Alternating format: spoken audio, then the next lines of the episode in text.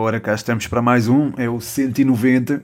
Estou a gravar a uma terça-feira, dia que não é assim tão habitual, mas é um dia que achei apropriado, até porque Benfica e Sporting jogaram ontem. O Benfica venceu por 4-1 o Estrela da Amadora e o Sporting derrotou, como sabem, o Casa Pia por 8-0. É verdade, 8-0. Ora, ambas as equipas venceram depois de terem sido eliminadas da Allianz Cup, uma prova da qual eu gostaria de falar, eh, particularmente a forma como a Liga Portugal organizou a mesma. Um, tivemos uma final que não foi entre os chamados grandes, mas foi uma final de grandes, porque a organização foi soberba, a envolvência à volta do estádio foi também muito, muito interessante. Uh, tudo aquilo que se viveu na fanzone foi de facto especial uh, e a Liga preparou também muitas coisas giras na, na fanzone. Havia jogos do género uh, atirar a bola contra um alvo, do género do, das setas, um, onde a pessoa eventualmente obtinha uma pontuação. Havia um jogo onde se dava um pontapé na bola e media-se uh, a potência do chute. Portanto, foi muito, muito interessante e foi algo muito. Eu gostei bastante da, da experiência da Fan Zone, que estava exposta numa das praças de Leiria, perto do estádio. E depois, pronto, o próprio jogo foi também muito bom. Eu já falo sobre ele daqui a pouco. Um, e também é preciso destacar a envolvência e a, a energia positiva que se sentia da bancada dos adeptos Estoril, eu estava mesmo por cima deles e foi delicioso ver uh, adeptos mais velhos a puxar pelos mais novos em cânticos de apoio à equipa. Pronto, é, é, no fundo é o normal, aquilo que estamos habituados a ver no futebol, não é? Uh, mas era, era diferente, eu sentia ali uma energia diferente uma energia, uma energia positiva, no fundo. Uh, o, o Sporting Braga também trouxe muitos adeptos, trouxe muito mais do que o Estoril uh, e também acabou por contribuir para um bom, um bom ambiente no estádio, mas acho que aqui importa e gostava de começar o podcast também a agradecer toda a disponibilidade da Lia e do João e também o facto de terem proporcionado esta experiência. Uh, consegui passar isso para vocês através dos Reels e através das Stories. Uh, foi. Só tenho de estar agradecido por isso e também pelos eventos anteriores onde participei e, e, nos quais o João foi também inexcedível, não faltou nada para desfrutar daquela experiência e acho que é deste profissionalismo que a marca Liga Portugal e, e também o próprio futebol português precisa para uh, se ingrar e para atingir uh, outros patamares. Por isso, deixo aqui um obrigado ao João, não só pelo facto de, de ter convidado a 120, de se mostrar completamente disponível e também de contribuir de forma positiva para aquilo que é a marca Liga Portugal e que, em última instância, será também uh, a marca Futebol Português. Um abraço também à Lia, que se mostrou muitíssimo disponível e muitíssimo prestável. Também quero dar aqui um abraço especial a todos os elementos dos projetos com quem eu tive a oportunidade de falar nomeadamente o Pedro Peugeot da Caderneta de Cromos, um grande abraço para ele, uh, o Sebastião, um, também o, o, representante dele, o RP dele, que é, foi também meu vizinho, uh, um grande abraço para os dois, uh, dois miúdos impecáveis, um, um, abraço também especial à malta do 78, o, o João Blanco, já é um clássico, o, o Ixan, o Mateus, o PTM e a Matilde também, um grande abraço para eles, ensinaram-me coisas, coisas ensinaram-me vocativos usados pela geração, geração abaixo da minha uh, e fico, fico muito grato por isso, a esses marés. Uh, uh, e pronto, desculpem. Um, e também um abraço também especial aqui ao Pedro do, do Recepção Orientada e creio que não me estou a esquecer de ninguém. Uh, portanto, foi, é sempre bom uh, revisitar estes uh, sítios e revisitar estas pessoas que sempre, no fundo, sempre tiveram presentes no percurso do 120 e são, são pessoas, boas pessoas, boa gente. No fundo, no fundo, são até do melhor que aquilo que este podcast já proporcionou. Portanto, um grande, grande abraço a todos. Ah, e um grande abraço também para, para os amigos do Pedro, do, da caderneta de cromos, nomeadamente o Emanuel, grande Emanuel, um, para, o, para o Andrei para o Luís também. E também queria só deixar uma palavrinha sobre a simpatia e a disponibilidade dos primos. Eh, eu vi-os e tive de ir logo falar com eles, eles participaram na minha tese mestrado e eu falei disso. Eu acho que eles não se lembravam, mas pronto, uh, tinha, tinha aqui o contacto deles e foi, foi ótimo poder estar com eles, uh, porreiraços. O Rui deu-me logo um abraço, ou melhor, eu, dei um abraço ao Rui em primeira instância, mas acolheu-me de certa forma num abraço e foi, um, foi muito, muito querido. Um, e o próprio Yuri também, portanto, fica aqui esta nota uh, sobre a participação no, na Final Four da Allianz Cup. Allianz Cup que foi vencida pelo Sporting Braga, conquistou pela terceira vez o troféu. A primeira tinha acontecido no longínquo ano de 2013, uma vitória do Braga de José Peseiro uh, sobre o Futebol Clube de Porto, uma vitória que aconteceu em Coimbra. Um, depois disso, o Sporting Braga venceu anos mais tarde, em 19-20, uh, a Taça da Liga, desta vez até comandado por Rubén Amorim. Curiosamente, o gol foi apontado por Ricardo Horta, o mesmo autor do gol uh, da, da final, enfim, o gol do, Braga na final frente ao Estoril, não foi o gol decisivo, ou melhor, foi um golo importante porque levou o jogo para os penaltis, mas um, ehm, foi um golo. acabou por ser um dos golos do jogo. Uh, e foi isso, a meu ver, foi um dos melhores golos que já vi ao vivo e foi um dos melhores golos da taça da Liga. Se bem que não foi o melhor golo que eu vi ao vivo naquele dia, esse foi o do João Silva, da Académica. Uh, por favor, vejam esse golo uh, frente ao Atlético, um golaço. Ele faz assim, faz um túnel uh, sobre o seu adversário e remata ao ângulo, fora da área. Foi um golaço. Uh, foi dos melhores que vi mesmo no, no Cidade de Coimbra. Talvez tenha sido o, o, segundo, o segundo melhor que já vi a Académica marcar. Uh, a seguir ao do Fábio Fortes, à bicicleta do Fábio Fortes. Mas bem, um, voltando aqui à final da Taça da Liga, foi a primeira vez um, desde 2016, 2017, que houve uma final sem qualquer um dos chamados três grandes. Foi apenas a segunda vez, aliás, na, na própria na história da competição, que isto aconteceu. Em 2017, o Moreirense levou a melhor sobre o Sporting Braga. E desta vez o Braga conseguiu vencer o Estoril uh, 5-4 nas grandes penalidades após um empate a uma bola. Um, curiosamente, o Sporting Braga já esteve presente em todos em, em, finais em todos os palcos onde esta prova se disputou. É, portanto, no estádio do Algarve é, foi à final frente ao Moreirense e acabou por perder. Um, no estádio Cidade de Coimbra venceu a prova frente ao Futebol Clube do Porto e no Municipal Braga foi à final e venceu.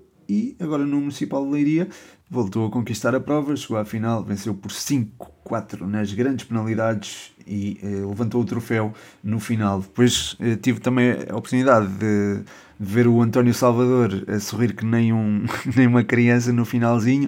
Uh, foi também pronto, parte da, da, experiência proporcionada pela Liga e que me deixa também. Uh, deixa-me muito feliz ter visto pessoas felizes, muito felizes. Um, ver também o Ricardo Horta de perto e também com um sorriso de orelha a orelha quando foi chamado para receber o prémio de melhor homem do jogo e também a festa do Sporting Braga também foi, também foi bonita e merece também menção. Um, quanto ao jogo em si, começou eletrizante. Eu achava mesmo que eh, podíamos estar na iminência de ter um, um vencedor inédito da taça da Liga, nomeadamente o Storil, que é assim apelidado pelos seus adeptos. Olhando o jogo de uma perspectiva mais tática. Um, vi um Estoril muito soltinho nas faixas laterais e o Sporting Braga tem muitas dificuldades para lidar com isso, sobretudo quando atacam o espaço e quando o Braga defende alto.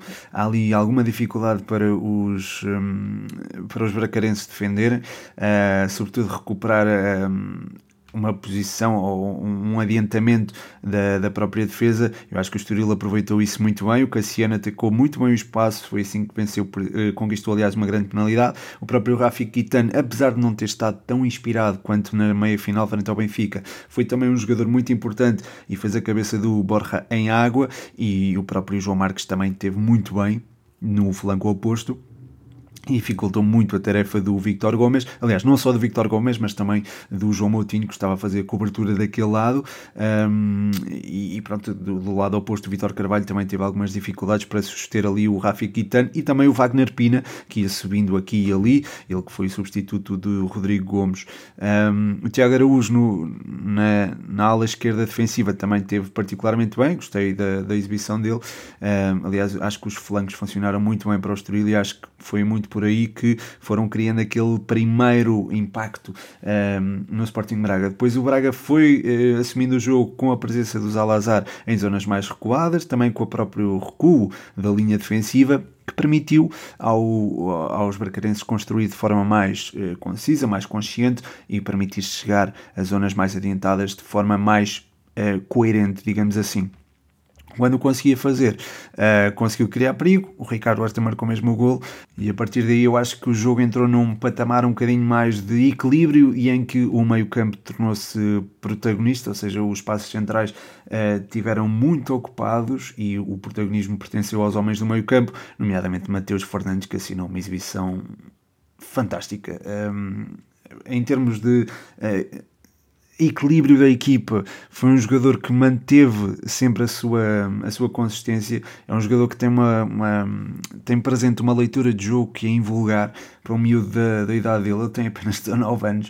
Uh, e ele, tanto ao, ao lado do do Koba Coindrady como ao lado do Olsgrove foi um jogador uh, importantíssimo não só na gestão do, dos equilíbrios mas também na própria construção um, ehm, e, um, ehm, e, também a servir como um elemento mais um tampão digamos assim para travar ali as investidas do Sporting Braga, que, enfim, no corredor central não conseguiu fazer farinha, entre aspas, não só por, pelo facto do Estoril ter uma linha defensiva com três centrais, mas também pela presença do Mateus Fernandes, que, que se revelou uh, bastante inteligente no seu jogo. Eu acho que para o ano tem forçosamente de eh, fazer parte do plantel do, do Sporting. Mas enfim, voltando ao jogo, arrastou-se até às grandes penalidades e nessas grandes penalidades o, o Braga acabou por sair por cima, 5 penaltis convertidos contra 4 do Estoril, o que significa que o Sporting Braga se sagrou campeão de inverno.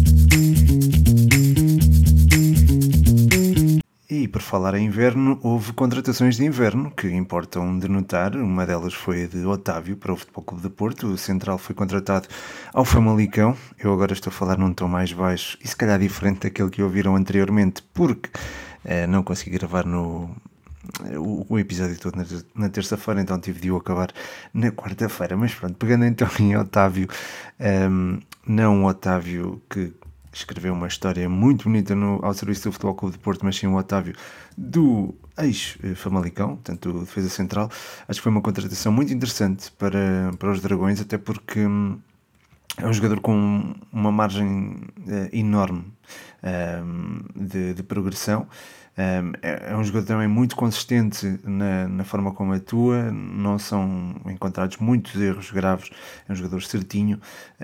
Teve uma expulsão, é certo, creio que na, na taça de Portugal, mas eu acho que isso não é propriamente relevante e não aponta para, para a qualidade ou a falta de qualidade do jogador, mas é alguém que tem algum conforto na leitura de jogo, tem também a capacidade para, para sair um, sem.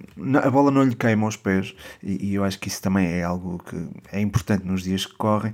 Um, além disso, tem também uma boa presença na área uh, contrária, inclusive deu a vitória ao Famalicão num jogo frente ao Aroga um, e marcou até outro gol Portanto, é alguém que eh, acho que pode vir a trazer valor ao Futebol Clube de Porto. Eu acho que precisava de facto de eh, reforçar essa, essa mesma posição. Sublinhar também a escola do Otávio, eh, faz sublinhar também a escola do Otávio, eh, fez parte de, da formação do Flamengo. É um menino do Ninho do Urubu eh, e sagrou-se mesmo campeão com o Flamengo em 2020. Portanto, fez um jogo pelos rubro-negros e, portanto, isso também é de assinalar. Um, e, e pronto, a campanha que ele tem feito ao serviço do Famalicão é, acho que é, foi de encher o olho e, justifica plenamente esta saída para o Futebol Clube de Porto. Portanto, acho que é um, um bom passo na, na sua carreira. Um, pessoalmente, vejo outros jogadores com enfim, não é com o mesmo perfil, uh, mas com um perfil interessante na Liga Portuguesa que também podiam ter sido contratados pelo Futebol Clube de Porto, nomeadamente o que Alonda Gaspar, é hum, o central do Estrela que está ao serviço de, de, Angola e que já, já se está a mostrar ao mundo também uh, com, essa, com, essas, com, com, boas exibições, com uma ótima leitura da profundidade, também com um, uma capacidade de leitura também assinalável, mas lá está, o Otávio é um jogador mais habituado a jogar uh, com um elemento ao lado dele, o que Alonda Gaspar vinha a jogar nas últimas épocas numa linha de 3. Portanto, isso pode também ter influência, até porque o Porto, como sabem, atua com dois centrais e acho que o Otávio pode ser um, um bom complemento de Pep e quem sabe até é o futuro chefe ali da, da defesa do Futebol Clube do Porto. É, não que não reconheça a qualidade a Fábio Cardoso, nem a Zé Pedro, não, não se trata disso, mas acho que o Otávio é de facto um jogador diferenciado e pode pode demonstrá-lo ao longo desta temporada. É, sabemos que Sérgio Conceição tem algumas reticências em avançar com ele avançar com, com ele ou com qualquer outro novo jogador. Um, mas acho que uh, poderá eventualmente pegar destaca uh, e, e, acho que lá está, estas reservas que Conceição tem tido, se calhar são injustificadas e acho que ele já percebeu isso, sobretudo olhando para a funcionalidade daquele duplo pivô composto por Alan Varela e por um, Nico Gonzalez, dois reforços do Futebol Clube do Porto, dois miúdos de 22 anos e, e o, o Nico Gonzalez não vinha a, a, ser aposta até aqui, mas a verdade é que anda a jogar muito. Desde que pegou no, no Futebol Clube do Porto, desde que pegou naquela posição no Futebol Clube do Porto, a equipa tem rendido muitíssimo mais e um, ehm, acho que o facto do Futebol Clube do Porto marcar mais gols também está relacionado com a presença deste duplo pivô e pela presença, pela desenvoltura de Nico Gonzalez em zonas mais adiantadas. Um, ehm, portanto, acho, acho, que sim, acho que há condições para que uh, Sérgio Conceição possa apostar mais uh, nos jogadores novos e nos jogadores que chegam ao Futebol Clube do Porto uh, de uma forma mais imediata, é claro. Um, e por falar em golos, uh, o Sporting goleou o Casa Pia por 8-0, foi um jogo um bocadinho atípico, não é?